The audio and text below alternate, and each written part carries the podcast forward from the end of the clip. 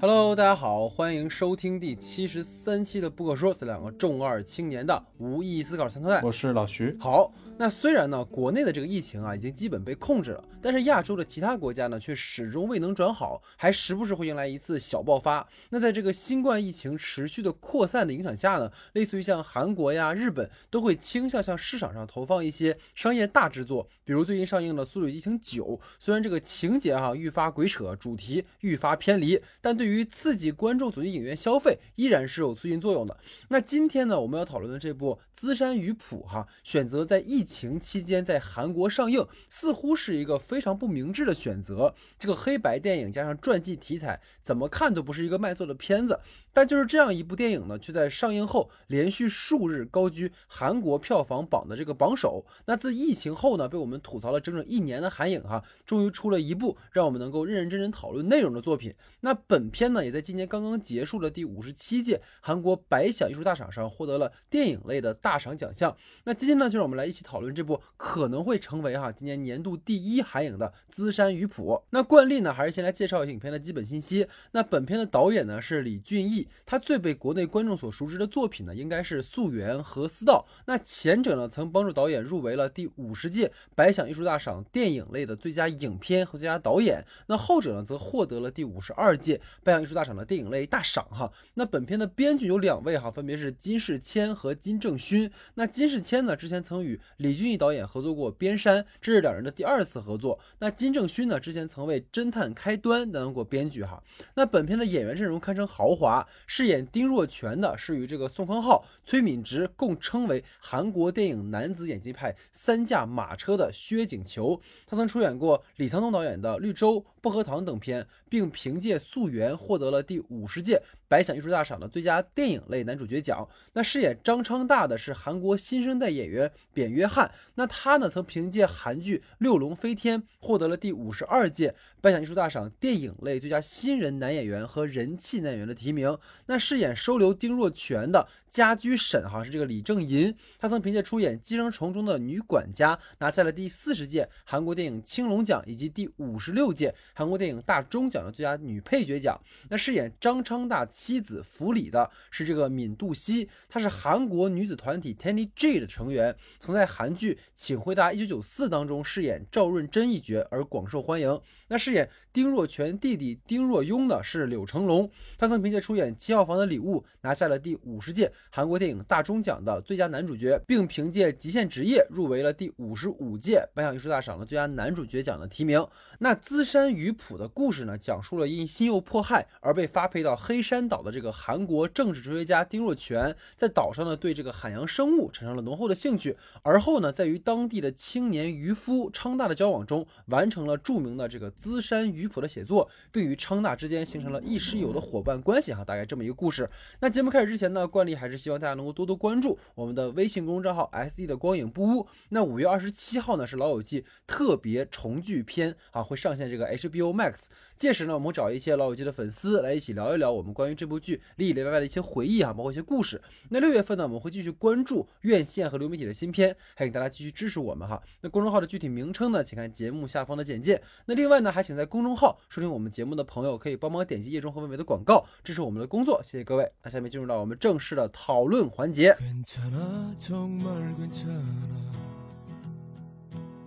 好，那我们今天的第一组话题呢，是由老徐提出的。老徐，你请。好的，那我的第一个问题呢，就是其实聊到韩影嘛，就没有办法脱离开这种阶级问题的讨论。就即使在这种像本片一样的这种年代戏中，它依然作为阶级问题是我们所讨论的一个核心，而且是我们无法避开的。所以在相对阶级固化的古朝鲜中，其实我们随着它戏中空间的变化，还有他们社会层次的一个变化，仍然能捕捉到作者对于当时那个腐朽且剥削的政治制度的一个批判。同时，也借着对于那个时代的阶级问题的批判呢，纵观到了可能当下社韩国社会中也是非常显著的一个阶级问题。所以，关于这一个部分，想听听看你的想法。嗯，真的是好久没有我们一上来就聊这么深刻的 现实问题了。对对，就是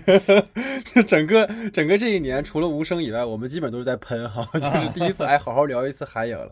对，所以其实可能在老徐这个话题去。正式回答你之前，其实我觉得可以从一对关系切入，因为这个片子有一段很有趣的一个对位关系，就是说昌大那个年轻人的角色，他其实是一种入世的状态，就是他希望是走入官场，走上仕途，进而得到父亲的认可，包括这个父权的接纳。然后丁若全其实是一个已经看透了官场尔虞我诈，然后选择归隐深林的一种出世的状态。然后这两条线索在片子里面其实是交织进行的，他就通过这两个人物的这种对位关系，其实是构成了对于所谓韩国的阶级，包括政治的一种所谓全景式的观察。因为影片的开场的时候，你能发现，就是丁若全他已经是看破一切的状态了。就是他明白，就是当正主去世之后，就是属于丁氏兄弟的大师就已经不在了。就是你比起说你留在朝廷里面，然后被政治迫害，你不如一死或者被发配。所以在当时丁若全那个人物的状态来讲，就是勾心斗角，在他他早已经看得跟明镜一样的透彻了。所以在整个就刚才其实老师说的非常好，那个空间的变化，就是在整个交代丁若全被发配的这个前史部分的镜头设计，其实始终会给你一种很拥挤的。杂乱的那种观感，就是丁若泉始终是被包围在那个画面的中心的，就是他的四周的人都是想置他于死地的人。就你无论是他哥哥一开始那个森林登场，还是说他们三个人三兄弟被摁倒在那个地上受审，然后包括在牢里面那个镜头推过去，然后三兄弟被拦在那个栏杆的后面后景，其实都是通过这种前景的遮挡和这种所谓闭合的这种封闭空间去呈现可能官场带给人那种窒息和压抑的一种感受。这个可能是一个他在前面就是在丁若泉那个前史的部分想要给我们强调的一个东西，然后能够跟他形成一个鲜明对比的，就是在丁若泉到了黑山之后。能够发现那个四周变得开阔起来了，就是虽然说这个地方可能啥也没有，但是对于丁若泉来讲，其实这个荒芜之地反而是一种解脱。就丁若全其实是把这个黑山当做了这个新的栖身之所，而那个年轻人昌大却是一个时时渴望离开这块山头去外面大闯一就是大闹一番的这样的一个年轻人的一个状态，所以。我其实当时看这个剧的时候，老徐呃看这个片子的时候，老徐当时看完之后跟我说，看这个片子会跳戏。因为他总会看到一些熟脸，你知道吗？所以就是你看昌大整个的那个发展的历程，就特别总让会让我想起很多的韩剧或者是韩影。韩影，你比如说像《王者》里面那个初出茅庐的检察官，然后比如说韩剧里面说《辅佐官》里面的泰俊，对吧？就是值得一提的是什么？就是《辅佐官》里面那个就是有影射到卢武铉的那个李成民的那个饰演者郑进勇，他在本片里面饰演了就是那个重用丁若泉的那个朝鲜正祖，你知道吗？就是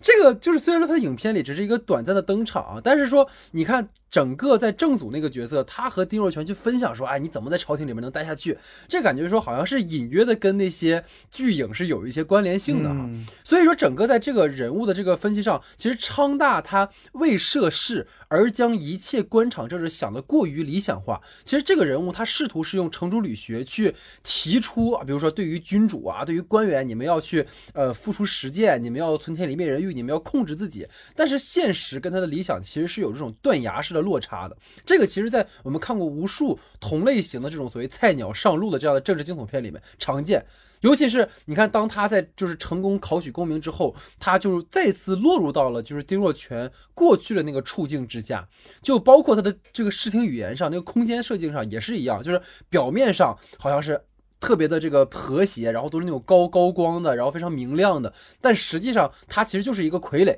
对于他父亲而言，他就是个傀儡，他并不是厉害了。现在我要跟你一起啊共创大业，不是，我就是看你有可利用的这个方式呃地地方了，我就才用你了。所以这些其实都是。你会发现，其实昌大他在整个的官场上这种无力感，和他在黑山的时候，就是动用他的这种能工巧匠这种精神，然后去捞鱼呀，然后去启发丁若全，是两个极端的情况。所以这个其实也是一个非常大的一个，就是在影片里去强调了一个可能。冲突的一个点，然后其实这里面我特别想跟老徐去讨论一个，就是在整个这个片子我不太满意的部分，就是其实也跟你提到整个这个片子的政治的一个呃隐喻有关，就是你看整个昌大他走上仕途的这个情节，在片子的后半段和丁若全写《资山鱼谱》是交叉剪辑进行的。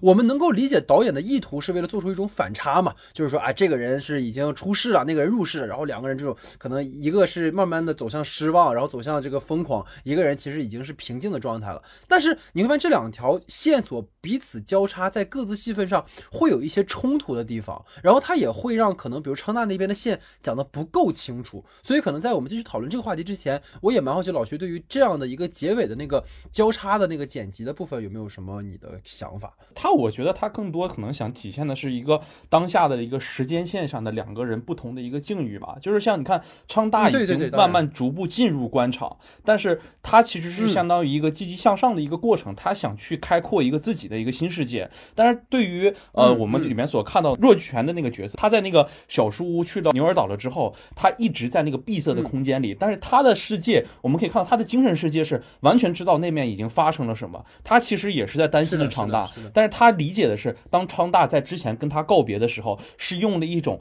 什么样，就是一种非常令人所不可能。他觉得我要去追逐我的事业，你的道路可能是错的。他觉得，哎，现在已经是我可以施展我自己宏图和报报酬的时候了。但是他是充分理解到，就是。他是充分理解到，哎，我知道你现在已经在那边会遭遇了什么。这其实两个是互相颠倒的一个过程。对，它其实是两个 颠倒的过程。一个是慢慢再去提升自己的生命力，去发掘自己有生命力的过程。但是呢，他其实对的政治抱负是在慢慢降低的，就是精神世界是在慢慢萎缩的。他发现自己的呃精神是没有办法形成实现的。但弱权是什么？弱权其实是他随着他年龄的增加，加上日夜在那种小屋里头去写书，他的生命力是逐渐萎缩的。但是你可以发现，他在从事自己资山渔谱的这个编撰过程的时候，他的精神世界是无限扩大的。他觉得自己已经找到了自己对于世界能触摸到的那种好奇心。我就觉得导演可能是想在这两个部分去体给我们呈现出这样的一个反差。因为你看，我们那个就是在最后的时候，他在那个岛上若泉的戏份的时候，其实没有说他更多的又去什么看鱼啊，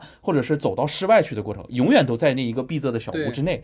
但是在那个小屋之内的时候，我们能感受到的是他的状态也好，他的生命力可能是在慢慢的去呃萎缩也好，可能跟那个他的老婆他们两个每次说话的时候都是一个啊，你不要写了，这样写的话对于你的身这个身体也不好。但是他说哎，我要坚持着写，我要去完成这样的一个东西。我觉得这可能就是导演想倾注给我们的一件事情，就是让我们去看到，即使是这样的一个人，他仍然在这样的过状态里头会走到这样的一个路，从而到我觉得最重要的部分是可能这样的一个。交叉剪辑到最后的时候，会给我们营造一个什么感觉？就是当昌大再走回去，看到了呃若泉在这个屋里所经历的一切之后，能够使我们回想起那个互相不同的生命、身体以及精神彼此相反的一个过程，能够让我们在这里更多的体会到，就是昌，就是能带入进昌大和若泉这种亦师亦友的这种非常。良性的这种关系，我觉得这是一个挺重要的一个事情吧，这是我个人的一个观点啊。然后再回到我们刚才说想讨论的这个问题，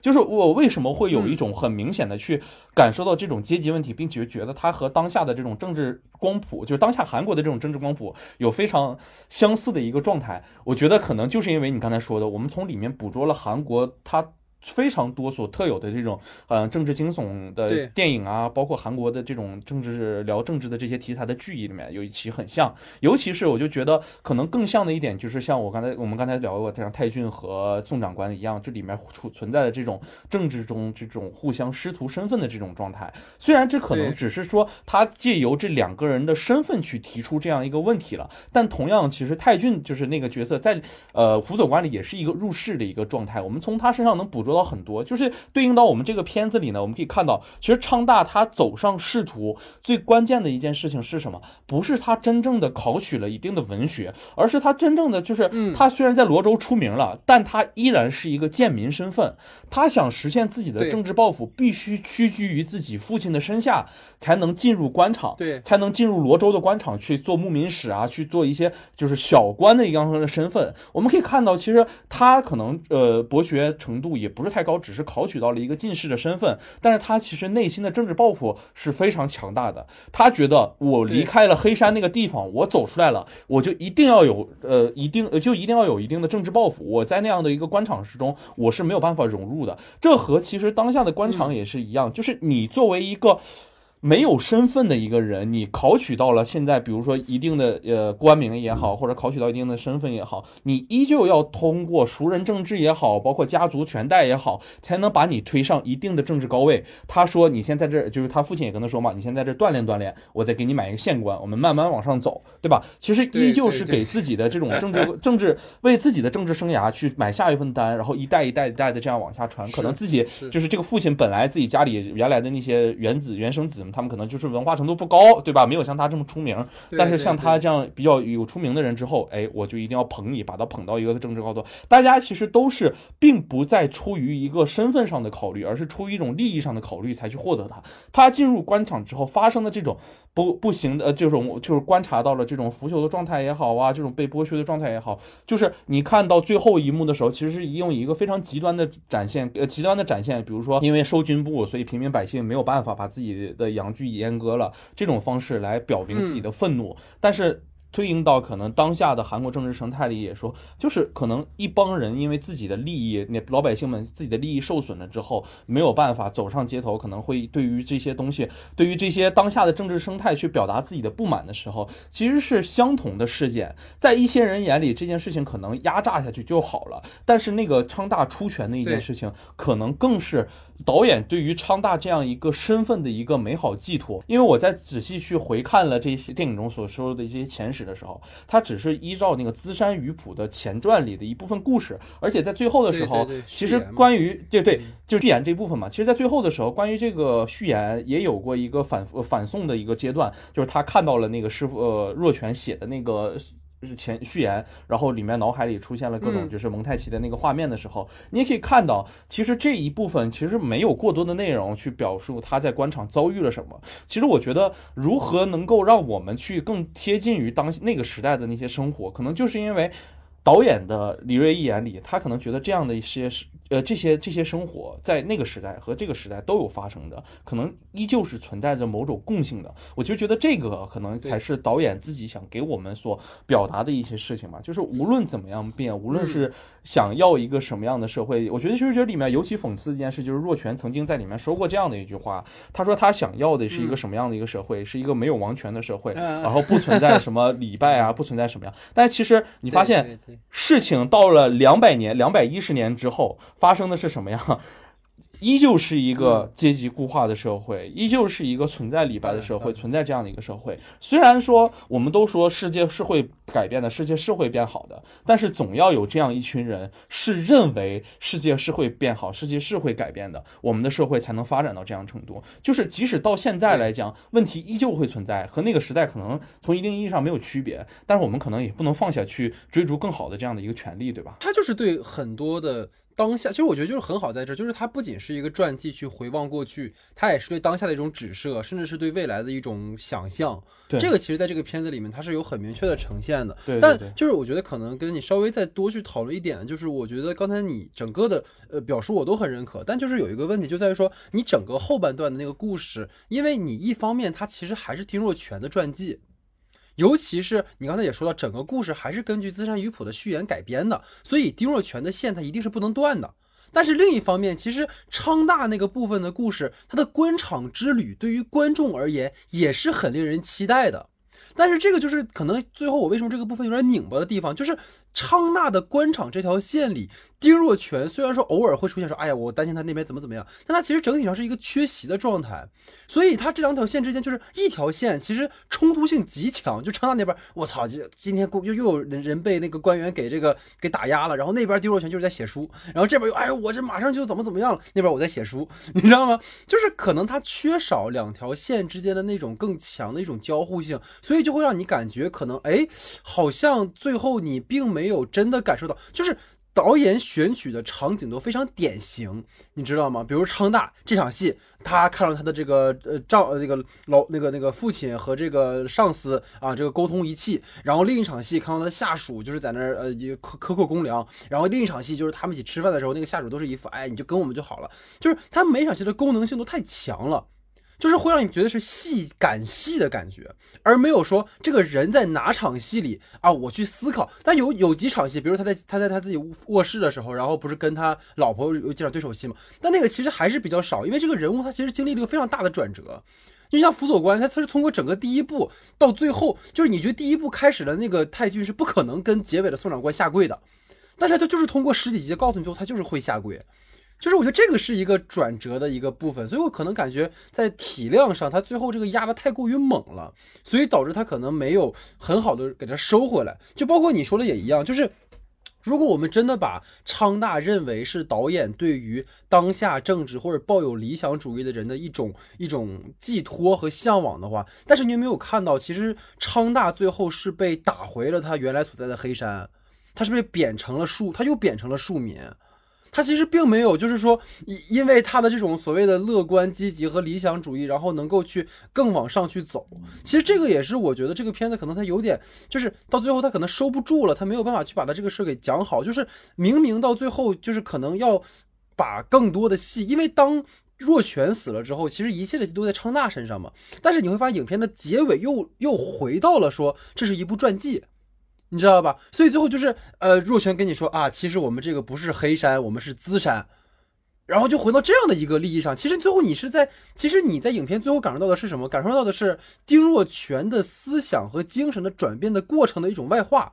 而不是对于那个政治的那部分戏，昌大是如何去呃改变的，或者他最后对他意味着什么。嗯，所以这个是我对于这个部分哈，我稍微有一点，就是我觉得最后他没有把官场那个部分给给续下去，但是有点撒手就放了，会有点可惜吧。对，所以这是我对这个话题的一点结尾的看法吧。那我的第二个问题呢，其实是就是全片中其实主要使用了一个黑白色调进行拍摄，而其实中间出现了三个部分呢是有不同的，出现了一个彩色色调。其中呢，我觉得值得拿来讨论的就是最后一个部分吧，就是随着船只载着这个昌大一家人回到了那个黑山的方向的时候，海洋和天空逐渐变成了湛蓝色。其实我觉得它也是昌大内心的一次觉醒和外化的一个过程，就是角色。在此完成了一个自我觉知，就是我关于这种黑白和彩色之间的变化，以及这些蓝色部分的一个使用，想听听看你的看法。其实这个呈现它并不是指在刚才老徐说的好，它是三个部分都使用了这样的一个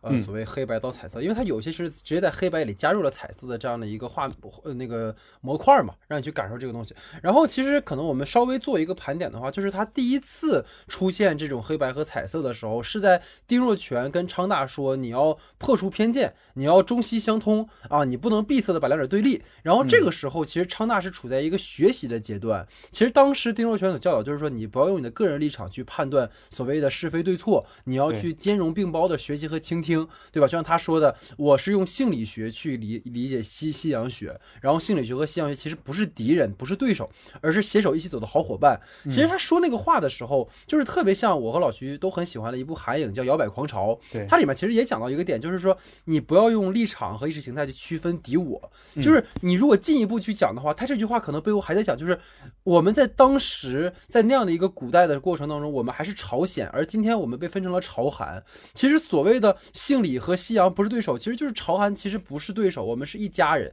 只不过我们被意识形态隔分隔了。就包括导演，其实在之前很多他的作品里面，东柱啊什么都在讲那样的一个可能在呃日剧时期的韩国，可能就是出现了各种各样的状况，我们被分裂成了不同。同的意识形态，所以可能这有它的一个可能在主题上的一个延续吧。所以你在这个片子在那个部分，就是突然出现了一个呃所谓蓝色的星空，在一个整体黑白的一个色调之下，那个是影片第一次出现这种黑白和彩色交织的一个部分。然后那个段落，其实你能够理解导演的意思，就是其实，在昌大的眼里，那是他打开他，就是改变他看待世界的方式的一个开始。像老徐刚才讲的，就是最后那段，其实是他的一个呃收尾嘛。然后这一段其实很有意思，就是在他这个呃就是黑呃就是星空灿烂的下一场戏是什么？是那个就是说他他们在这讨论嘛，说这个这个种子是最重要的。啊，这养育种子的这个地方不重要。然后这个时候，那个寄生虫里面那个管家啊，就说了：“我他妈一直以为你是一个不一样的男人，结果你他妈也是一个直男癌，是吧？”就是但是他不是这么说的啊，那就是说，呃，他就是他们当时讲说男性比女性更高贵嘛，对吧？然后其实这个时候那个管家就是说，呃，其实种子很重要，但是养育种子的土壤也很重要。所以这个其实也带有一点点对于当下的一种所谓平权运动之下，对于男女性别平等的这样的一个呼应吧。而且它其实很，我觉得它不生硬啊，其实是一个非常好的一个一个加入。包括其实在这场戏之后，昌大就直接进入到厨房里去做家务活了。在之前，昌大是从来没有进过厨房的。就是他之前昌大就是在他的客厅里面看书嘛，但他这就哎主动进入到厨房，然后他那个家里边那个他妈就哎我操你别进厨房啊，就是男人进厨房怎么怎么样，但是这就是一种变化嘛。就其实就是告诉你，其实我们都需要去学习一种可能，你不要再跟过去一样，我们要去兼容并包一些，或者我们要去理解对方一些。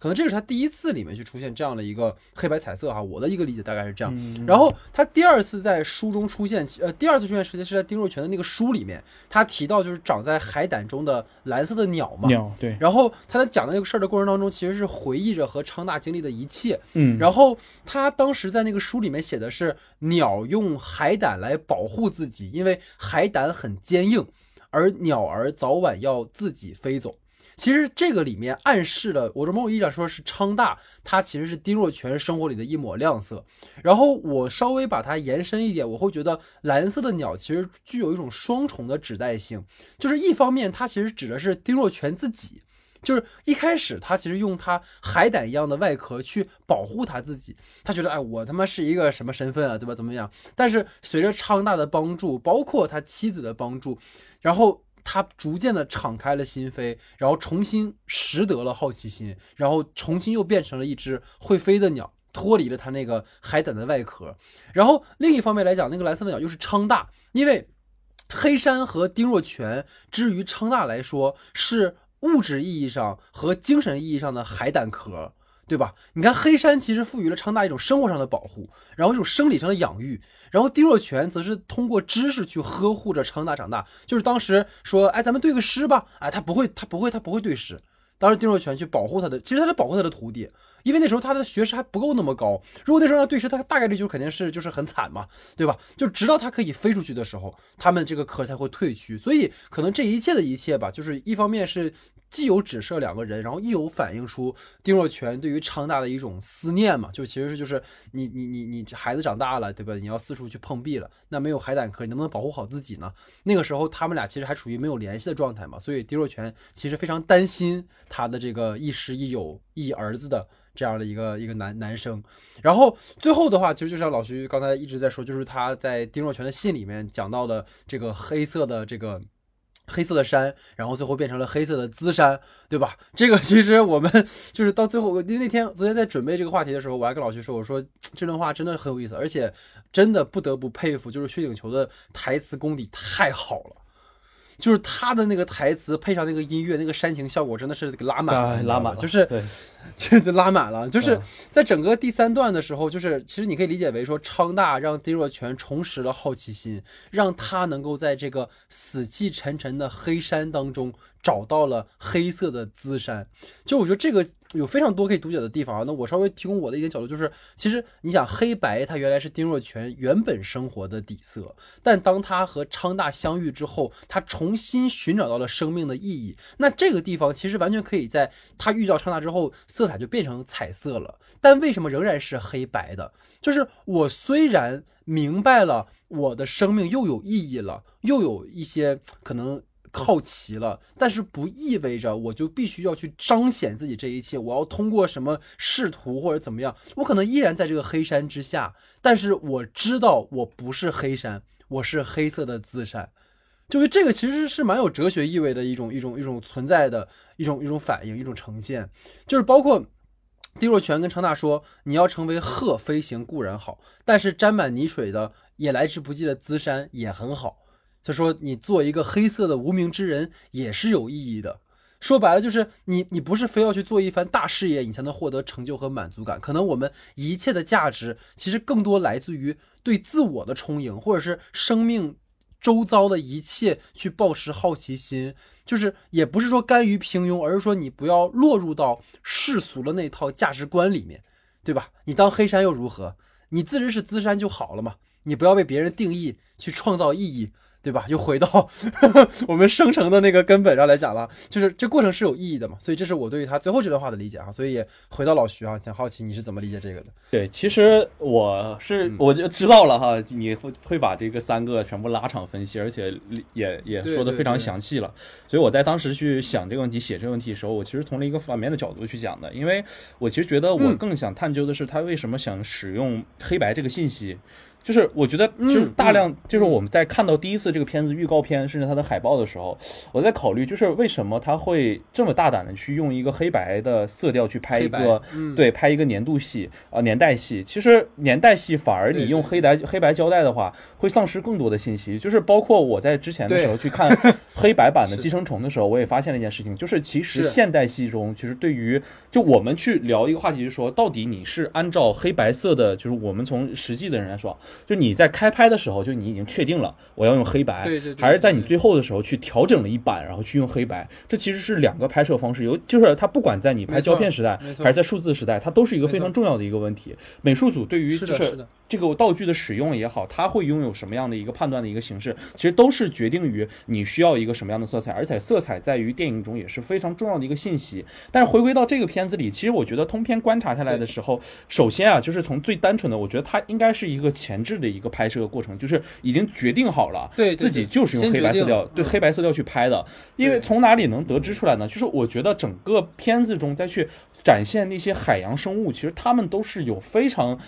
不错的这种色彩的呈现，你比如说像那种海虹啊，还有像那种红鱼啊，对吧？包括大或者是看那种海本身对对对，其实都是包括大海本身，包括天空，其实都是非常具有颜色的。它会给整个片子里带来非常强大的这种冲击感，能够让我们看到这样的一，就是能够就是海里来的新鲜事物的这种感觉。但是他选择放弃了他们使用黑白色调的一个最重要原因，我觉得他想实现出一种反差，他想实现出一种包括我们所能看到的，他们现在精神处于一个闭塞状态的时候，他们的所想和整个世俗价值所给他们框住的一个价值之中的时候，他们就是处于一个黑白所对立的一个状态过程中，所有人都处于一个非黑即白。我既然选择了性理学，那你们所来的那些天主教和西方西洋学，那就一定是。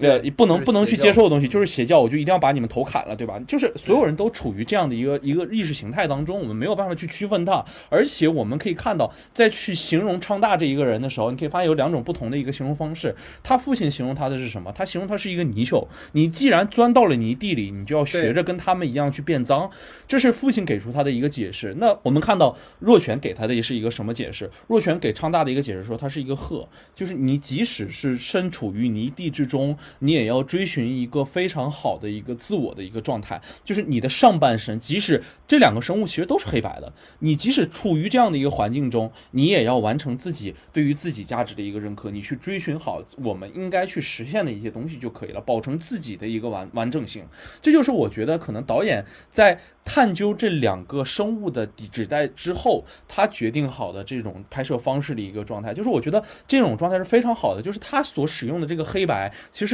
一定程度上跟这个当下的时代环境和社会背景，以及角色在里面更多的一个觉知过程里面，都能形成一个非常好的一个契合。所以我其实觉得，就是关于到最后的时候，我特别想讨论的一个部分，可能就是，嗯、当昌大他们随着这个船摇到上去，看到了整个大海和山和远处的天空，形成了一个非常好的一个山海画的时候，我觉得这个时候真的就是，呃，可能刚才已经给了我们一个非常好的老在给我们一个非常好唱大的一个内心外化的一个呃哲学解释吧。但可能更多的一点，我觉得给我自己而言，可能就是他觉得在这个时刻开始。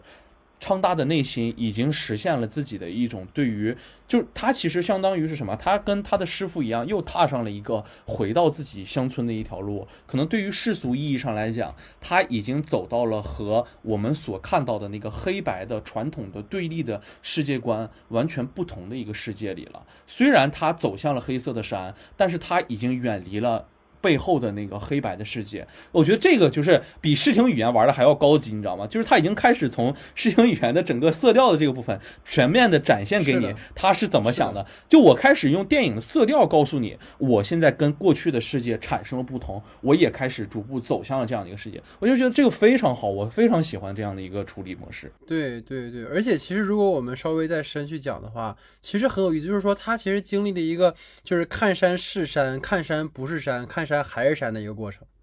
对吧？就是你想，对于一开始而言，对于昌大来说，黑山就是一个他养育他的地方。然后对于丁若泉来讲，他来到这个地方，一开始是他他妈就是一座毫无生机，然后这帮人都他妈没文化，我来这儿我就怎么办？他是这样的一个状态。然后丁若泉其实，在被昌大开导的过程中，他首先理解了看山不是山，就是这个地方它不是他所原来以为的那个样子。然后他去换了一个角度去重新理解这个地方，然后。当他认为说，哎呀，我可以在这大展宏图之后，他又又回到了，可能到最后他又回到了一个，就是可能我愿意一辈子待在这儿，但这座这座山已经跟我一开始看的那座山不是一座山了。对，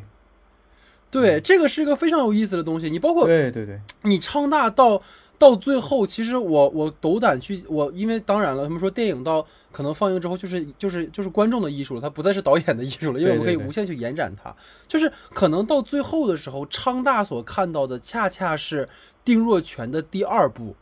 嗯，就是这座山已经不是黑山了，而是黑色的资山了。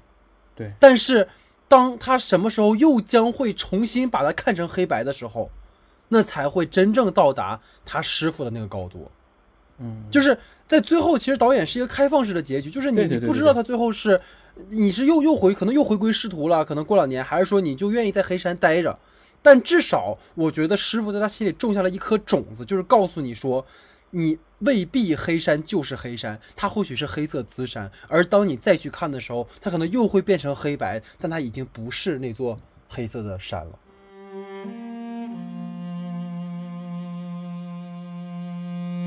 好，那老徐的话题之后呢，进入到我的话题时间哈。那我第一个话题是这样的，那这个李俊毅导演的作品呢，经常会涉及到亲子关系哈，比如说溯源中的父女，死岛中的父子。那到了资山鱼谱呢，这种父子关系出现两种不同的形态哈。那一种呢是昌大和抛弃自己的亲生父亲之间的这种血缘的父子关系，那另一种呢，则是昌大与丁若泉形成的无血缘的父子关系。所以想听听老徐你是如何理解导演在本片中对于这种父子关系的刻画的？对对，其实我觉得就是很有意思的一件事啊，就是首先昌大的这样的一个变化的一个过程吧，它其实是什么？就是一种可能在了官场受到了无限的折磨之后，就如同像自己对像那个丁若泉当时在夜晚的时候，在那个海边悬崖上一样，就是饮完酒之后扑通掉入海里。就我觉得其实是有一种相对的一种呼应的。就我们可以看到他在海边吟诗，然后那种痛苦、那种绝望，在那种状态之下，对应到昌大身上也是他在。官场遭受到了那种痛苦和不幸了之后，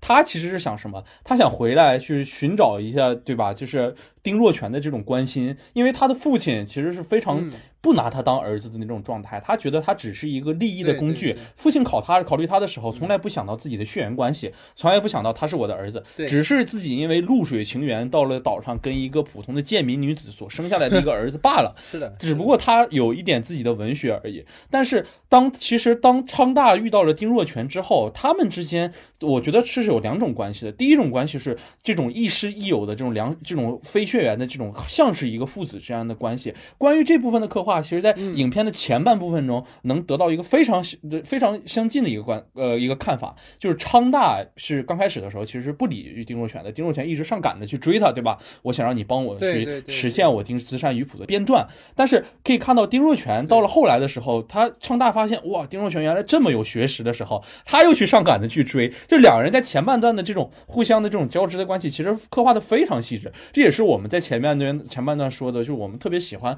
海影的一个原因。就我觉得他在这种非常生活流的这种刻画的时候，处理的非常非常好，非常细致。就关于这种生活中如何去凸显两个人的这种关系的一点，我觉得觉得。它既不同于日式的那种关于这种血缘关系啊，关于生活流的这种拍法，它又不像中国这些可能更过于深刻的一些去讨论，它反而流露出了一种我们感觉可能有的有的时候会不像自己的生活那么有趣，但反而在那种实现之下的时候，会有一种戏剧中哎，就是那种很惟妙惟肖的这种感觉，对吧？就让我们感觉其实是非常有意思的这样的一个关系。然后第二重关系，就像我刚才所说的一样，两个人之间形成了一种在那个时代下这种文人士大夫。之间的苦闷和焦虑的一种共通的关系，我觉得昌大在最后的时候去呃往黑山走的时候，他不是妻子问他说你要不要去一趟五一岛，他才想到了其实可能自己和之前的那个阶段的丁若泉，他也看到了丁若泉就是当时坠到坠下那个海里的那个状态，他可能觉得两个人是存在着一定共通的关系的。纵然他可能觉得自己因为当初的这种幼稚也好啊，不理不理智也好啊，但是还是回要回回去，可能是最简单的一个哦，就是用一个很粗俗的说法说，就可能想要抱抱，对吧？想要父亲的一个关怀，对，因为自己是被亲生父亲真的抛弃了，同时他又觉得可能跟这个呃亦师亦友的父亲打引号的父亲之间形成了某种关联，但是万万没想到的是，等到他回去的那一刻。去产生了一种这种子欲孝而亲不在的这种关系，我觉得这是非常 有意思的状态，对吧？我离开你的时候是一种什么状态呢？我离开你的时候，我跟你吵架了，我觉得你走的道是不对的，我不懂我，你他妈压根不不明白我，你那都是什么东西，对吧？我要实现我的政治抱负了，你离开吧。但是在官场挨了一顿兵帮乱揍了之后，进入了社会的打击了之后，进入了如此平民大姓的大众的这种呃痛苦之后，我就觉得对于唱大而言，真的是实现了这种两种身份，就一种是士大夫，就是最。平呃最正常的就是那种看到百姓在自己面前受苦的这种痛苦，他想去和丁若泉进行一个沟通。第二种就是他因为这种可能更多的关照和这种过血缘呃非血缘关系非血缘的这种父子关系，他更想获得一种关于父亲的这种怀抱啊或者是认可。但是没有想到到了那一刻之后，忽然产生你到了那个面前的时候，丁若泉去已经去世了，你只赶上了你没有甚至都没有赶上他的最后一面，给予自己更多的痛苦，同时。是对于自己悟道而言，产生了就是以死去悟道了嘛，对吧？你发现原来我们就是本身都已经深刻下来的道，同时在他的心中又形成了一个新的固定，觉得我要继承他的遗愿，我要把自山鱼谱完成好，我要去在对于世界的探究以及好奇心上面做的更多。其实我觉得，就是对于这一部分的这些父子刻画上而言，其实导演其实刻意的再去寻找一种。对应性，就是我觉得他在去刻意寻找这种对应性，可能就是呃，像我们刚才之前所讨论的，就会让你感觉到，可能在后面的部分的时候，对于昌大的这种刻画，反而是忽略了若泉的一种形象的一个特征，就是那个时候他就剩只能是在屋子里去写东西了，他没有办法去实现自己对于可能这种徒弟之间的这种关照，我就觉得这个也是可能。在我看来啊，就是一种缺失感嘛，而且就是对于这种可能父子的关系的刻画，如果再能更进一步的话，是非常好的。但是我其实觉得能呈现出这样非常巧妙的这种对照关系，就我对于我而言已经觉得很不错了。尤其是你能感觉他俩就真的就很像一个孩子，就是长大之后然后离开家，对吧？一个青春期的孩子跟父亲一开始就是很亲，然后呢，后来有段时间就觉得，哎，我这叛逆了，我跟他的不是一路人。然后走了之后呢，父亲想，孩子其实也有点想，然后后来。孩子想通了啊，回来了。其实又感觉有点青春片的那个套路的意思了哈。所以可能如果从这个层面上的话，可能他会有这种呈现的一个方式。那其实在我看来，就是导演的作品当中，其实刚才我在主理话其实提到过。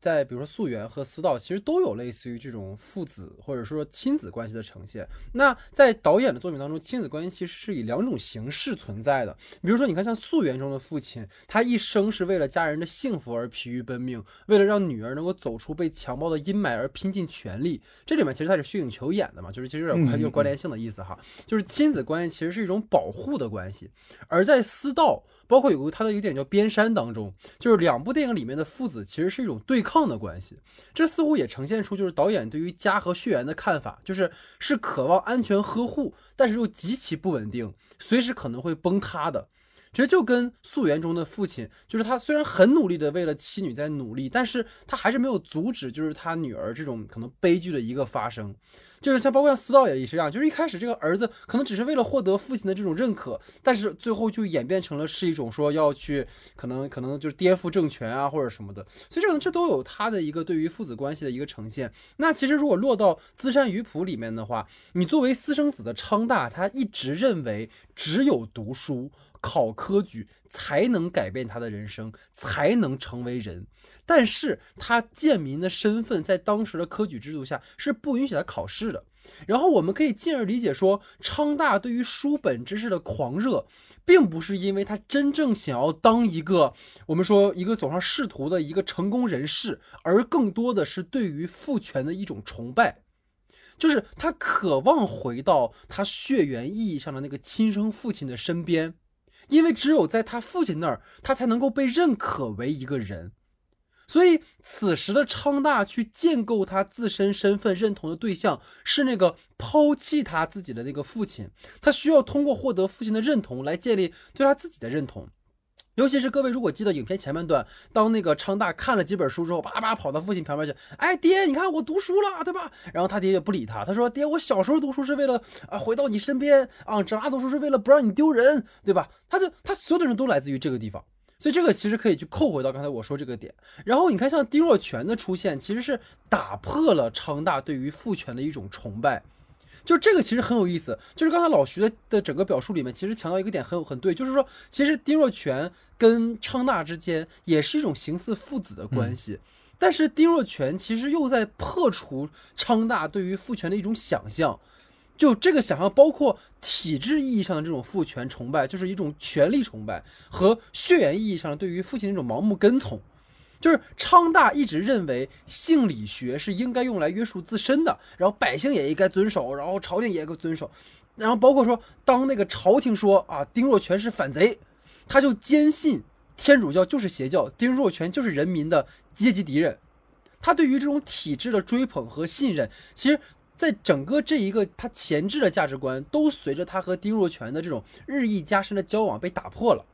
就是其实等于说，等于说丁若泉带给他的两个问题嘛，一个问题是反贼一定就跟朝廷说的那么坏吗？另一个问题是性理学真的就是字面意思的一种解释吗？所以你能够发现，就是当丁若泉和昌大的深交过程当中，他开始重新去思考权力体制和个人的关系。你包括他过去可能比较追捧的这种父权，是否是至高无上的？就这个其实都是他有意去呈现的一个内容。你甚至是说，当他开始潜心学习知识之后，就是我觉得老徐你有个现象就是很有，就是当他去被父亲泼冷水和嫌弃之后，他就再没有去再去他父亲那儿了。就直到他父亲来找他之前，他都没去找他父亲了。就是因为他在那个时候，他不断的发现，哦，那个人其实不那么重要，知识本身可能更重要。就是这个是一个，就包括他去昌大去找丁若庸的时候，他虽然没有对过诗，但他早就把这些学问烂熟于心了。就那个状态，其实是这个人物他最好的一个状态。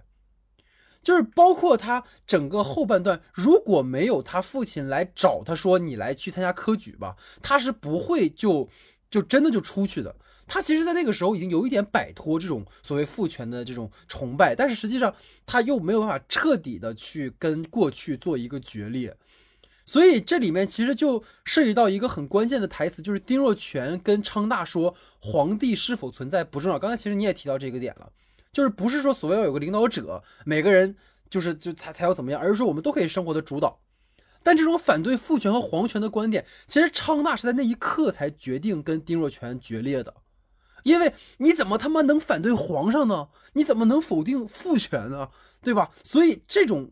这种价值观的冲突，才让他去彻底在当时与丁若泉决裂了。但是这种精神意义上的冲突，当他在官场上遇到了这一切的，刚才我们已经已经分析的非常透彻了，我们不再具体讲了。就是一个毫无话语权的人，你根本没有办法改变这一切的时候，他才真正意识到，就是他从精神到身体上都意识到了。丁若泉说的是对的，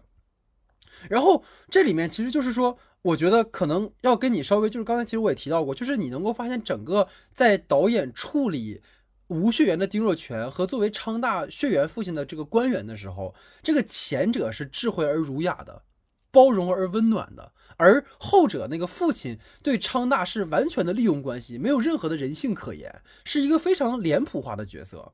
就是，而且你肯定就是大家肯定都注意到，就是演演那个昌大亲生父亲的演员是《釜山行》里面那个反派阿加西，你知道吗？这个人真的是堪称是反派，对，就是堪称是反派专业户了，你知道吗？就是，就是就是在他最起码在《釜山行》里面结尾还给人写了一个说，哎，我是为了回去找我妈，对不对？这里面就干脆就是我就是个坏人，所以你知道，就是这种呈现，虽然说能够去很好的区分开血缘和无血缘的父亲对。超大的影响，但是实际上是有一些脸谱化和符号化，有甚至是我们可以说它比较类型，它并不是一个可能说更加可能去客观的。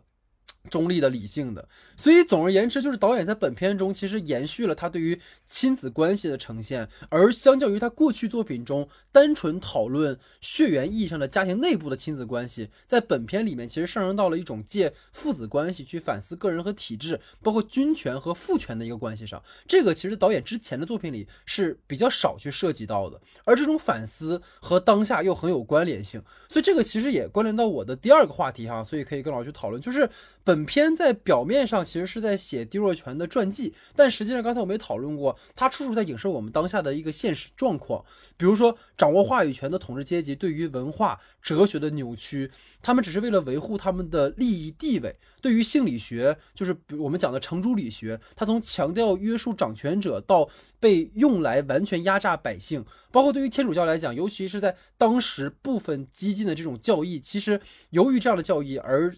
当掌权者将它定为了邪教，展开大清洗，而丁若泉所具有的，其实是导演想告诉我们，就是好奇心和质疑的重要性，就不是说你听到了就是对的，而是要去反复的思考和辩证的分析。所以不知道老徐可能在这样的一个。部分的呈现上有没有你的一些？对，其实我觉得在这个呈现过程中，就是李俊毅导演他想表达的东西其实是非常非常多的。其实我觉得我剖析的一个点，其实我就是从你的问题开始嘛。我其实觉得应该从丁若泉的这个人物形象来开始走，因为我觉得他其实是让这些所有的我们所说的这些反法的什么呃性理学呀，包括什么天主教啊、西洋学这些东西，把这些所有的设定建立了在这个人物的见见识觉知之上的。就我觉得。他和人物之间形成互相对照的关系，互相证明，才能使我们观众能够得到一个呃自我的一个肯定，也能让我们去产生一种肯定的一种状态。其实里面很重要的一点是什么？就是当时他在两个人成为师徒之前的时候，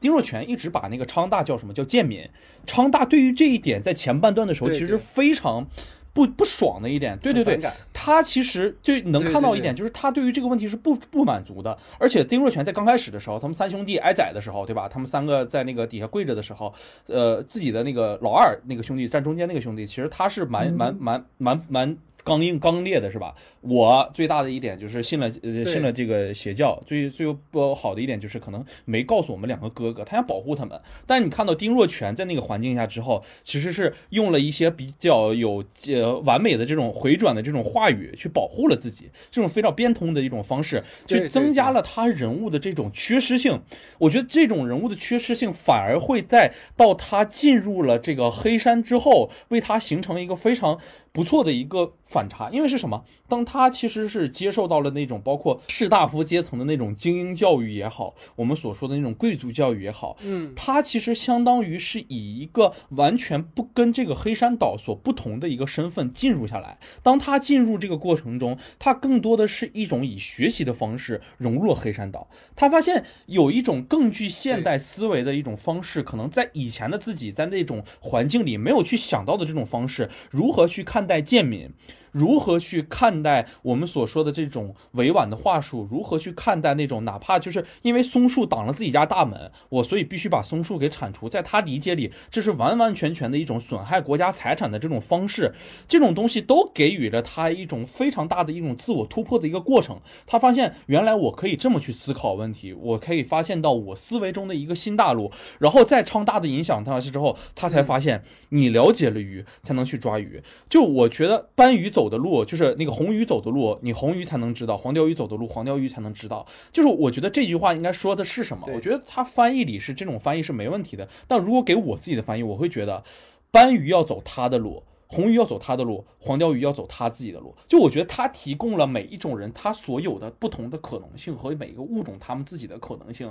这个问题反而在就是影片开始的时候提到了这个问题之后，丁若泉才会忽然的醒悟出来，就是我忽然在这样的一个生活的背景里，或者是这样的一个环境里，我们发现了原来我了解了这些朋友的非常的深之后，我也会受益匪浅，我也会从他们身上获取到更多更多的东西，从此承上启下。完成了开始资山鱼谱的这样的一个撰写的过程。我觉得它很重要的一点是，其实这些关于什么性呃那个性理学啊，也是朱朱程朱理学，到最后的一些时候关于西洋学的这些冲突，其实对于丁若泉而言。他只是把这些对于自己的影响带给了昌大，是他灌输知识的一个过程。他自己其实已经想清楚了这件事情了。他通过这些生活和这样的东西，他已经抛出了这一部分，他已经觉得我可以去探究更多的可能性，我可以让自己去保证着那种好奇心的一个过程。我就觉得这个是对于对于整个里面的角色，忽然是就是形成了一个非常重要的一个一个状态，就是。他对于这些角色们的思考，其实在里面有一个问题，就是当昌大进入了那个官府社会的时候，他忽然发现了一件事情，他说到底其实是意识形态重要，还是我们所黎黎明的这些黎所保护的这些百姓更重要？你到底是要去拿百姓们去当做田地去耕耘，还是说想去保护他们，让他们能够维持自己的一个呃思想也好，维持自己的一种可能性也好，这其实都是。昌大在受到丁若全的关照之下的时候，去展开的一些思考，同时也围摄着我们可能对于韩国当下的一个生活，当下生活是韩国生活是怎么样，在一个阶级如此稳固的一个阶段了之后，其实我们更多更底层，嗯。不是我们，就是韩国更多底层的人民，他们没有办法去实现自己。所有的经历、所有的思维、所有的东西进入了这个店了之后，进入了这样的一个社会了之后，你会发现，全部一心在想我该呃去多挣多少钱，每天被这些利益也好，这些东西笼罩着自己的思维。我虽然没有更多瞌睡呃瞌睡啊这些东西来征服你的肉体也好，但是我已经从思想上让你陷入这样一个过程。我发现我在韩国，就是这回我跟朋友们一起去聊天的时候，发现他们有一个很很很有趣的一个点，嗯就是。他们说，我现在进入了这样的一个状态，进入了这样的一个社会之后，哪怕我推开便利店的门，我看到架子上摆上的所有的饮料，都是能够让我提神的饮料，但是没有一个饮料是能够让我睡觉的一个饮料。嗯，就是所有人非常想要休息，就是每个人都在连轴转的这样的一个过程里，但是社会也好啊，统治阶级也好啊，这种阶级固化也好啊，告诉你的是，大家卷起来吧，我们每个人只要卷起来，就是才能会拥有更多的对利益和精力。我们放弃了思考，是的，但是这个东西在当下反而是一种非常重要的东西。李俊毅导演想给我们科普的是一件什么事情，或者想给我们传达的是一件什么事情？我们需要去掉中心化。我们处理掉中心化之后，我们开始思考，我们开始保持着好奇和怀疑精神。我们现在所过的这种连轴转，时时刻刻就是政府啊，或者是社会啊、企业或阶统治阶级一直在给我们灌输一个让我们打鸡血的这样的一个过程。我们是否要去对于这样的一个过程产生我们自己的怀疑？无论从什么时候都可以产生怀疑。它并不是说我们不可以去产生怀疑。我觉得这个是对于我们而言，也能需当也能从中学习到非常多的一件事情，能够去辩证的去思考这样一件事情，不是认知于当下的就就为是真理。可能某一天，当我们开始去了中心化之后，我们会就在想，是不是中心化的过程又有什么是优点是值得我们去考量的？世界永远不是两个极端，如何在我们所说的两个对立的意识形态中抓取到好的部分，形成一些更新的东西，能够踏上更多新的旅程而言，这个对于我们而言是非常重要的一件事情。就是在他去重新的去开始撰写《资山鱼谱》的这个过程的时候，是完成了自己对于昌大完成这个《资山鱼谱》的过程中，其实是对于自己好奇心的一种探究，是我能够再走到一个什么样的一个路路径之中。他并没有说我完全就是去逃离了官场那样的一个社会，而是借由他逃离官场身是是这样的一个事件，去完成到他去追寻自己的个人价值的这样的一个过程。他并没有被锁定住，反而他是经历了这些。过程之后，再重新出世，去完成丁若全所给他灌输的，我们去如何维持自己的好奇和怀疑精神，我们去展开新的东西，去生成更多更好的东西，去完成自己对于科学的一个探究，这个东西是非常重要的，而且在当下的。无论是哪个国家和社会中，也是非常缺失的一个过程。我们可能对于当下的科学的认知还是有所错误或者是区别的。我们还能要接受不同、不同、更多、更多的新东西，我们才会有着变化的这样的一个过程。我不觉得可能就是对于我们而言，我们认为从电影的结尾来说，他去踏上了黑色的呃黑黑色的资山。同对，同时我觉得它可能嗯在黑色的之山之外，能够带给我们的是对于所有的这一些意识形态也好、教义啊，灌输给我们这些信仰也好，从中截取到好的部分，去在生活中充满着辩证的思维，慢慢的去截取到我们觉得应该有的东西，这种东西是非常重要的。觉得老徐说的非常好，其实这是跟当下有很多的关联性。因为其实当时就是有时候在讨论现代性的时候，有一个叫西米尔的，他就提到说人的异化过程，就是因为人们被标准化和被强迫到某种就是强制劳动当中。就人们的劳动不是基于他们自己的个人选择，而是基于一种强迫性，就是基于人们对资本的一种妥协性。你包括这不仅在韩国，这全世界现在都是这样的一个状况。就是其实因为刚刚老徐讲，我突然会想到，我之前跟老徐在一起拍片的时候，老徐跟我讲过一个事儿，就是还是老徐的朋友给我讲的，就是说韩国人是不会累的。就是就是就是就是，好像当时是当一个笑话去讲的哈，就是哎，韩国人他妈的，呃，拍一晚上戏，第二天早上就就就干就干活去了，又怎么怎么样的，就是好像听起来这是一个段子，好像是说韩国人都是超人，但是人是需要睡眠的，除非你是变种人，对吧？就是什么时候人们就是不间断劳动，然后一直投入到这种亢奋的工作当中，好像成为了一种常态。这个其实是有很严重的问题的，但这种问题好像往往在现代当中是会被忽视的一件事情。然后人们去想说，好像是如果我们不这么拼，我就改变不了。但是更讽刺的是，可能即使我们这么拼，也改变不了。所以就是可能这也是无论是对于哪个时代，它都会有这样的一个存在的一个问题。所以这个其实我是刚刚延续你说的，我觉得很有很有意思的一件事情。然后。那回到这个话题的话，我觉得就是比起去歌颂所谓丁若泉这位传奇作家的生平，其实我个人会觉得导演在借由全篇，其实是在告诉我们，刚才我说到好奇心，包括质疑精神的重要性。因为比如说我们看黑山村的这些百姓们，他们将他们日常捕鱼劳作的这些行为当做是理所当然的事情，但是丁若泉却可以经由他的好奇心，把他目睹到的一切转化为文字记录下来，供后人去传颂。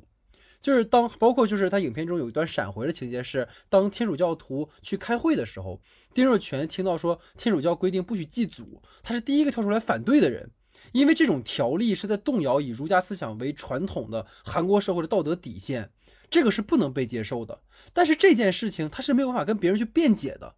因为这场这场闪回恰恰出现在昌大去指责他是一个反贼之后，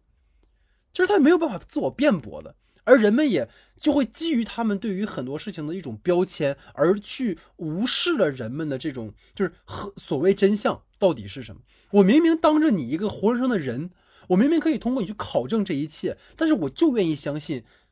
权力告诉我的，掌握话语权的人告诉我的。所以这个其实是我第一个我觉得这个片子很有意思的一个点。然后你包括。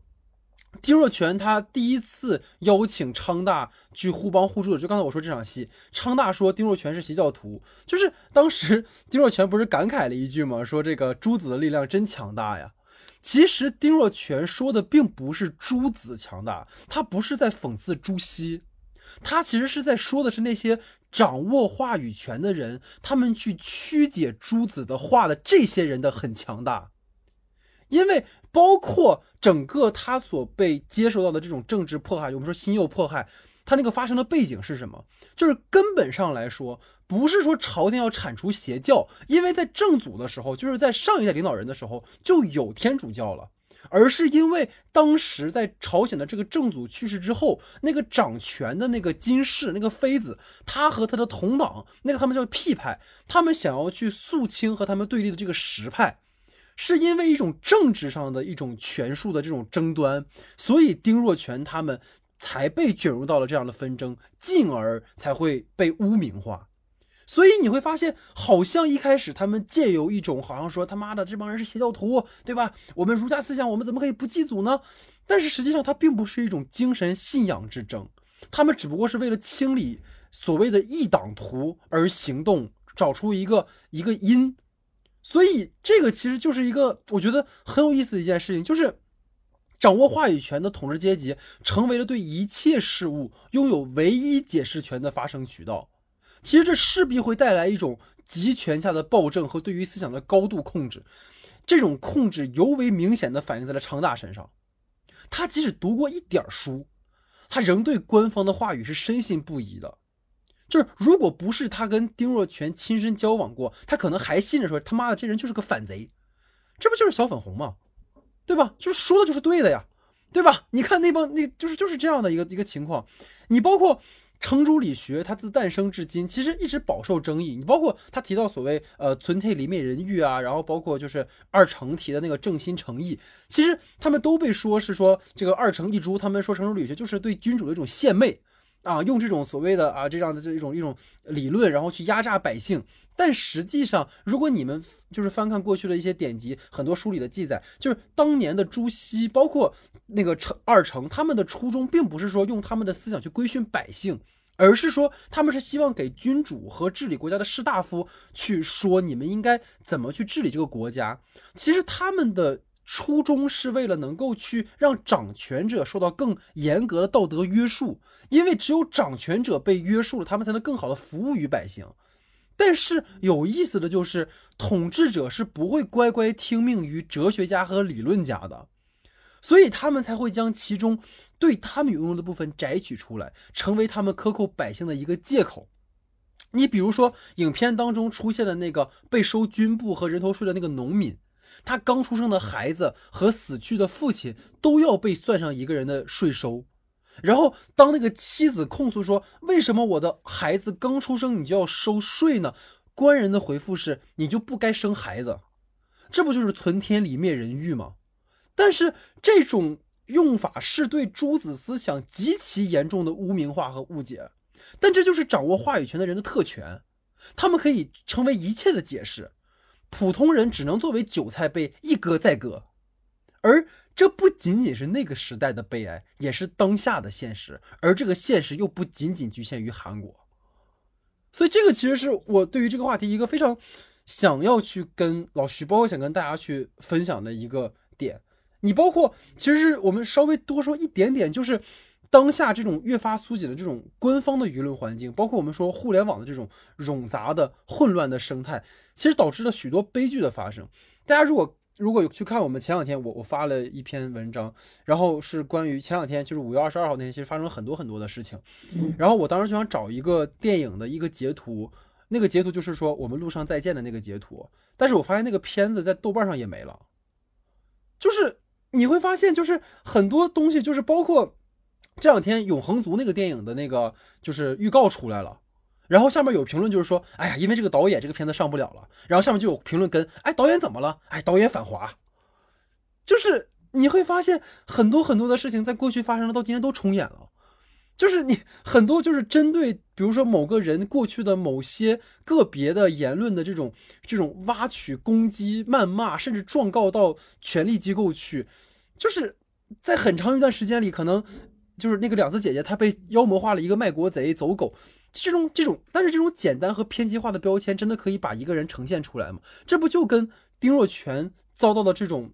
侮辱是一样的吗？就是你就是反贼啊！那你为什么是反贼？我你不重要，你别告诉我为什么，反正你就是反贼，你就是混蛋，你就该死，你就该被万人唾弃。但是为什么？对，其实我觉得这里有一个挺有意思的一个解释，它呈现的是一件什么事情？就你看，其实昌大在刚开始，他其实特别想去学习。关于性理学的知识，包括大学的时候，但他拿到那本书，他没办法读下去。就是我们其实看到性理学这个东西其实非常深奥，就诸子理学这个东西，他想表达这个东西，他其实是一个非常严肃且深刻的一件事情。对于刚入学的这些人，他想接受这个真实知识的时候，他必须受到当下统治阶级所认可的这些知识阶层们的一个解读。是的，知识是掌握在这些统治阶级的手里，你得到的说明是统治阶级总结出来之后，他认。认可的这些人去传授给你的，这是非常重要的一件事情。其实大家都是想去学习，对不对？我想学习这个东西，但你真的开始说我表达了我学习的这个欲望的时候，你得到的知识，你是一张空白的白纸，没有问题。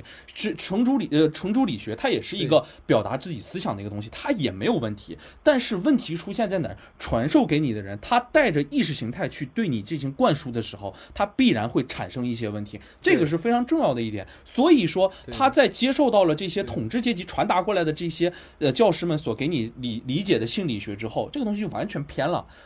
最后就会变成一个非常原生态且丛林社会的一个状态。这个不是说它不仅存在于我们所说的可能当下中国可能会有一些这样的事情，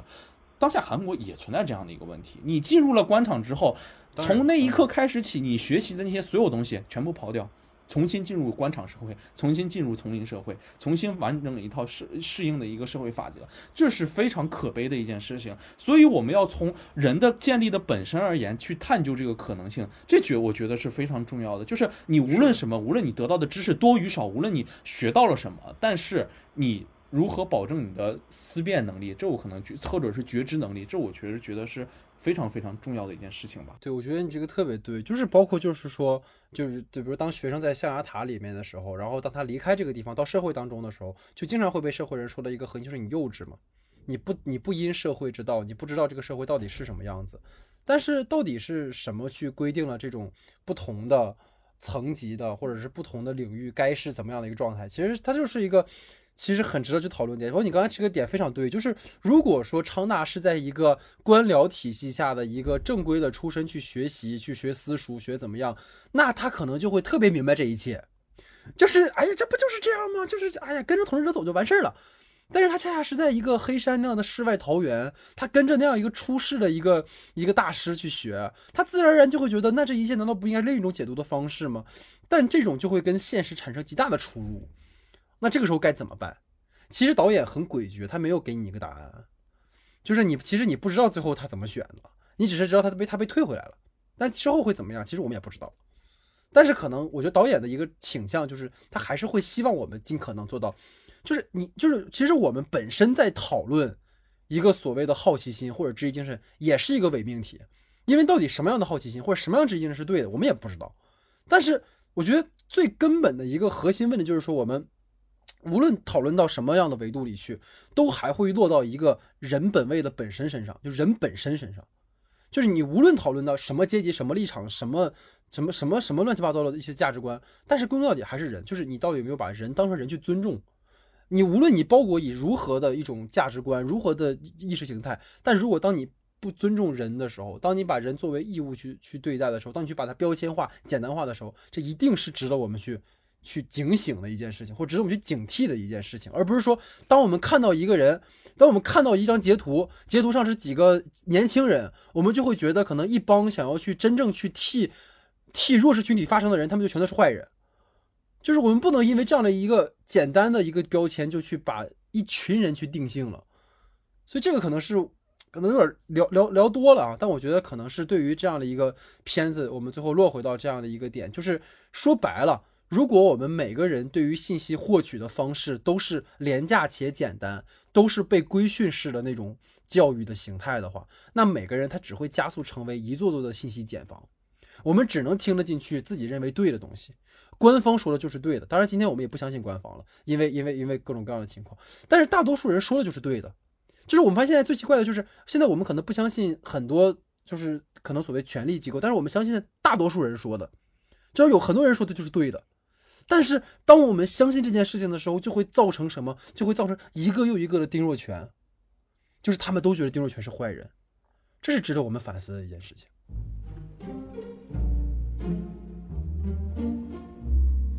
好，那在主体话题之后呢，进入到我们的延伸讨论环节。延伸讨论第一个话题呢，是对于哈我们这个导演的前作的一个回顾哈，就是我们说李金玉导演他整个的一个作品，其实就是基本上分为两个阶段，因为他其实最早是通过广告踏入到电影圈的，然后后来呢，其实是监制主导了一个儿童电影叫《少年特特警队》，然后他的早期其实作品更多的是以这种商业类型片为主，然后包括说我们说比较熟悉像《王的男人》啊，其实他那个片子是打破了韩国影史的一个观影记录。的，然后包括像这个《快乐人生》啊，他后面执导的一部电影，其实也是一部喜剧类型片。然后直到二零零八年，他执导了一部叫做《狼在远方》哈，那其实是以一九七一年的时候越战为背景的一部呃韩国电影。在那个时候，它其实还是一部呃主要类型为爱情片。但是你能够发现，从《狼在远方》开始，导演开始针对某一段历史去做他的一些回溯，或者是对于他的一种反思。那这种。这种反思就，哎呦妈，什么事儿？这种反思呢，其实延续到了二零一三年的《溯源》啊。其实《溯源》应该是大家最熟悉的李俊毅的，大家可能知道这个电影，的可能不知道是这李俊毅导演拍的哈。就是《溯源》这部电影呢，它其实当时跟《熔炉》其实都是在反映这种包括性侵事件啊，尤其是儿童性侵这样很强调社会热点的，包括这种社会的敏感议题的一些片子。然后这之后，他指导了包括像。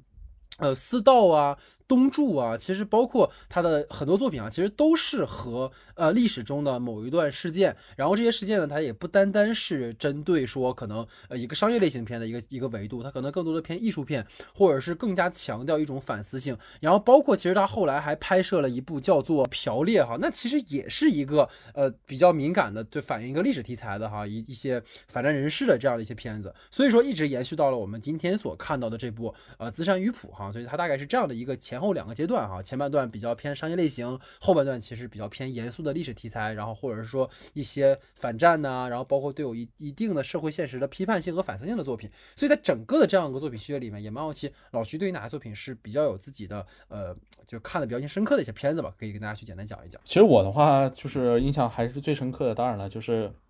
私道了嘛？这个宋康昊、刘亚仁，其实我觉得就是私道这个片子，其实给的更多的时候，其实是对于几个演员的状态吧。我就觉得那里面其实更多呈现的是一种偏向戏剧化的一种展示，包是包括像那种年代戏里的那种古装的一个状态和那种悲剧的结构。其实我会觉得里面其实存在的一种其实。在你的父子身份之外，又存在着一种君和臣之间的一种互相不理解的一个状态，不懂得就是不断的付出爱却没有得到回报的，就是刘亚仁所饰演的这个世子，他其实是有着一个非常不错的这种赤诚之心，但当下所处的这种政治环境其实容不下他的一个理像的一个灵魂所在的，而且当他和我父母亲同时去往呃还有他的妻子同去交流的时候，同时他也是得不到的一个回应，处于一个非常孤零零的一个人，在那。这样的一个状态下，其实我觉得这个导演每一次都有这样的一个角色，他是以每一个片子里都有这样的一个触及不到外界世界的这样的一个状态，在丰富和复杂的一个状态之下的时候，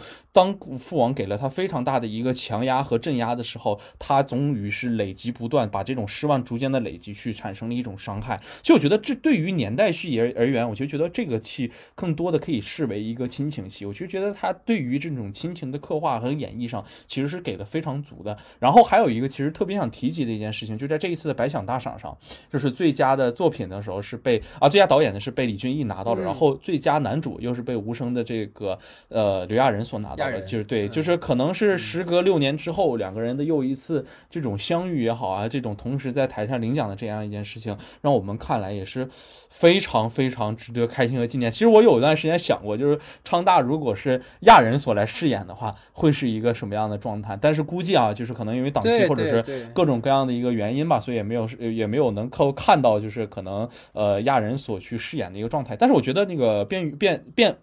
卞约翰这个人演的，其实也是这个演员演的所饰演的也是非常好的，挺好的。对对对，能够实现的这个维度也是非常不错的。其实确实是，我觉得当时就是我们我和老徐还说，我说这个角色不就刘亚仁的角色？对对对对对对。就是其实感觉导演还是挺会，就是以老带新的。你包括当年其实也是以老带新，也是宋康昊带着那个刘亚仁嘛，在当时那。不过亚仁当时就是比较，他个人比较厉害，野蛮生长啊，所以当时其实能够跟宋康昊去这种平分秋色的感觉啊。其实在这个片子里面能感受到，其实还是薛景求略胜一筹哈。毕竟老戏骨还是老戏骨哈。就即使我是不动声色，我依然能够给你呈现我的这种百感交集和我的各种各样的情绪啊。我觉得这个都是还挺。有意思的一个地方，然后我个人的话其实是两部吧，我个人首先当然推荐的就是刚才你提到的《溯源》啊，就是因为啊呸。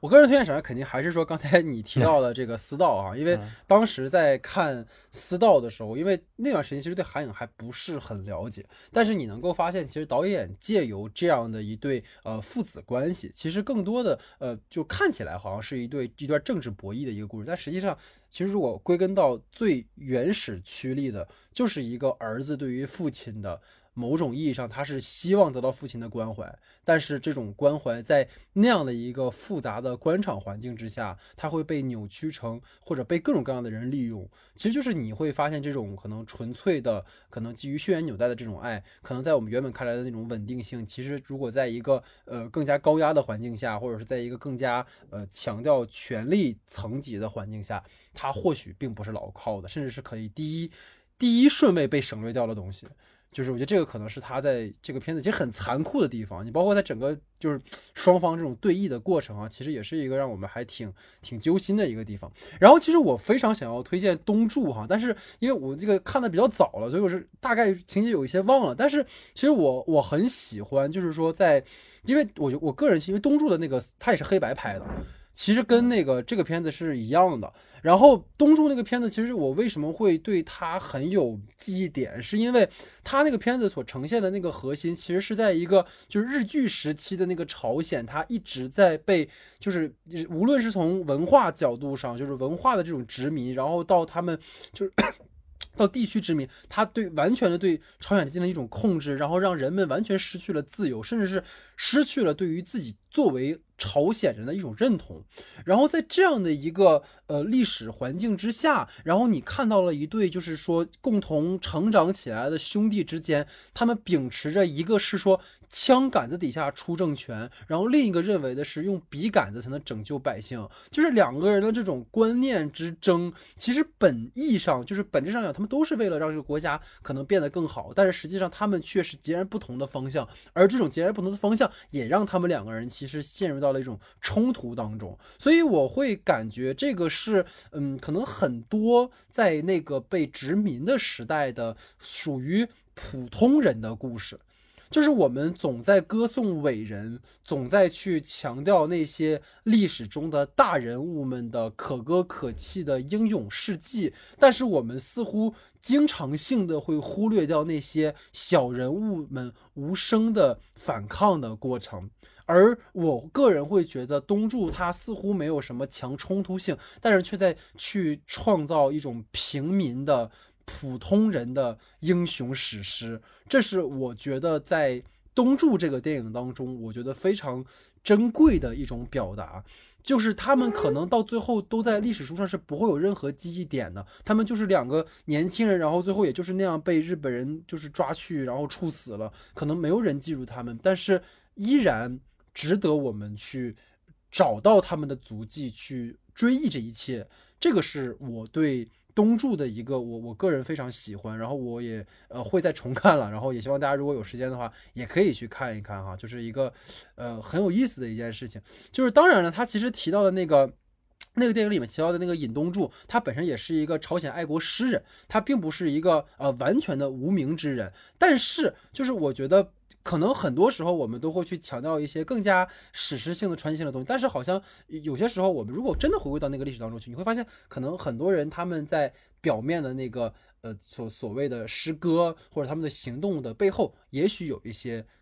更加。普世，让我们每个人都能有共鸣的故事吧。所以这个可能是我对于这个电影的一个评价。然后呢，在这之后，其实进入到我们的第二个环节哈，就是因为大家也知道这个电影是个传记片嘛，对对吧？所以我们想跟大家去推荐我们每个人喜欢的传记电影哈。听老徐的推荐吧。我推荐的话其实是有两个吧。然后第一个就是我比较喜欢的一个，也就是个《血战钢锯岭》。其实他推荐的一个重要的一个理由，就是因为我觉得他其实是选择了一个比较。不错的一个方向吧，就是通过一个 B 站的一个士兵，去展现了在所有那种，比如说战争状态的时候，所有人都是要杀光对方啊，斩杀对方的时候，这种血腥状态下的时候，另一种方面就是，其实当时片子出来的时候，很多人都说这个片子就是有太多就是写圣母啊，或者是美化战争的这些行为，但是我其实觉得这是源自于一个真实事件，这就是我觉得对于战传记片而言一个非常重要的一件事情，如果它是真实发生。通过的故事的话，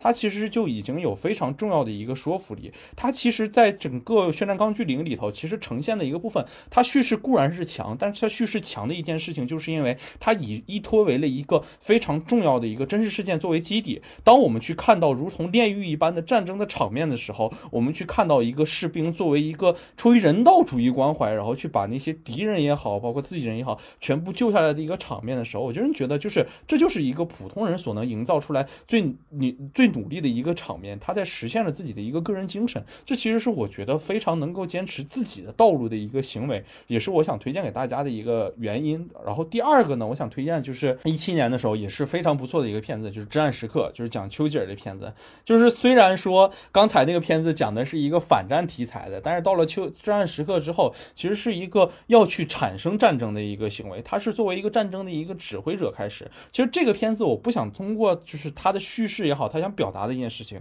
我只是想对于 加里奥德曼的这个演技来去作为一个评判，因为其实这个片子也是呃也是就是使他嘛，就是得了那个奥斯卡金像奖，就是我其实觉得他的优秀是在于其实。把他整个人放在一个室内，可能也没有展现过大量关于战争的一个场面。但是对于这样的一个决策的过程，以及呃加里奥德曼对于丘吉尔这样的一个角色的捕捉和去深刻的去反映，其实大量的文戏铺垫，也让你觉得处于一个剑拔弩张的真正的战争即将发生的一个状态范围内。我其实觉得这个片子是非常非常能够去对于战争戏之外，我们能扩展出来的一个方向。其实都是这两片子虽然都是有有关于战争元素的，但是都选。择了另一个方向去展现一个战争，同时我也希望吧，就是还是没有 战争呢是最好的，就但愿就是永远的和平下去，当然是最好的了。所以把这两部传记片也是推荐给大家。本来是想说至暗时刻的，但是我就是冥冥中有默契，我感觉他会说，我就没写。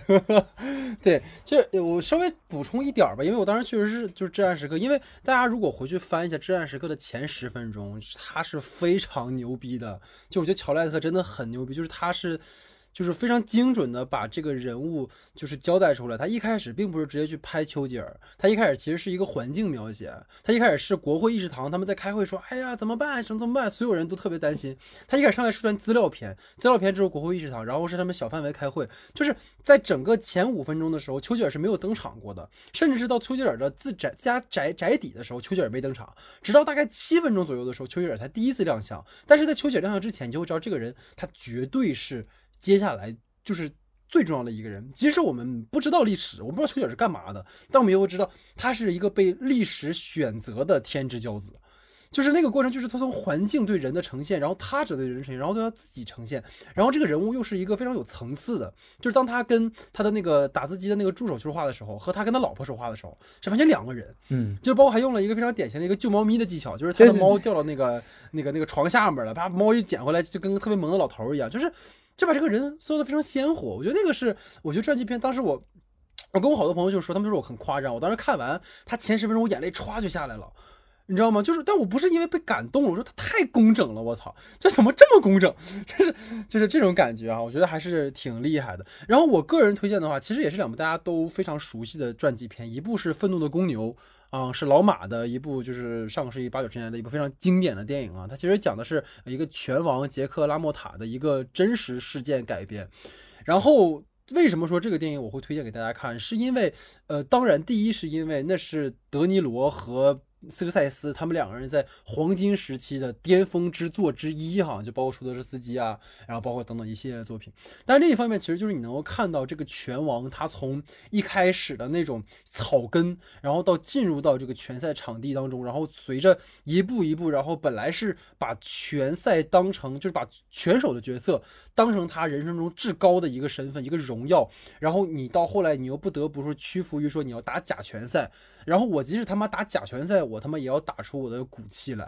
然后到到后来就是中落以后，他回到家，然后本来那个就是当他回到家成为一个普通人，成为一个老板的时候，成为一个夜店老板的时候，可能这就不重要。但是斯科塞斯又很棒的把他后半段那个人生给他呈现了出来，就是那个人他的这种多疑，那个人他的更丰富的层次，就是他不再是一个标签的拳王拉莫塔。而是一个活生生的一个人啊，我觉得这个呈现是非常，然后包括其实